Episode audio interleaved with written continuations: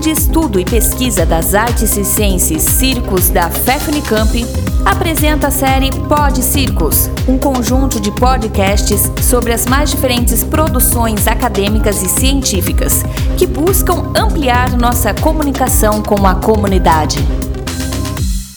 Saudações circenses a todos! Aqui é o professor doutor Bruno Tucunduva, coordenador do CIRTESES, Grupo de Extensão e Pesquisa em Pedagogia do Circo, do Departamento de Educação Física da Universidade Federal do Paraná. Apresento para vocês o artigo O Circo e a Inovação Curricular na Formação de Professores de Educação Física no Brasil.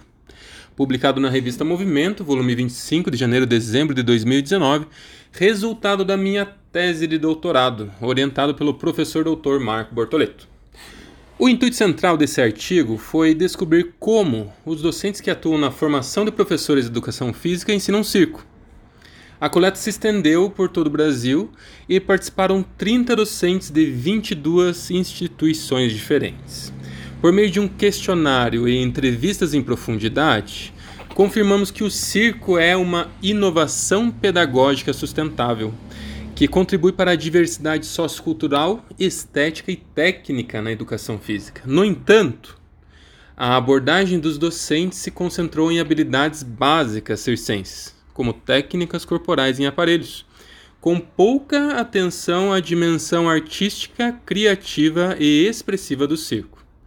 Quase que um processo de esportivização dessa arte. O que falta ao docente são recursos e orientações sobre como abordar a educação artística e estética no contexto da educação física. Esse é o diferencial e potencial da pedagogia do circo, que oferece uma lógica criativa de jogar com o corpo e o movimento, integrando expressão artística, a exploração de habilidades corporais e capacidades físicas.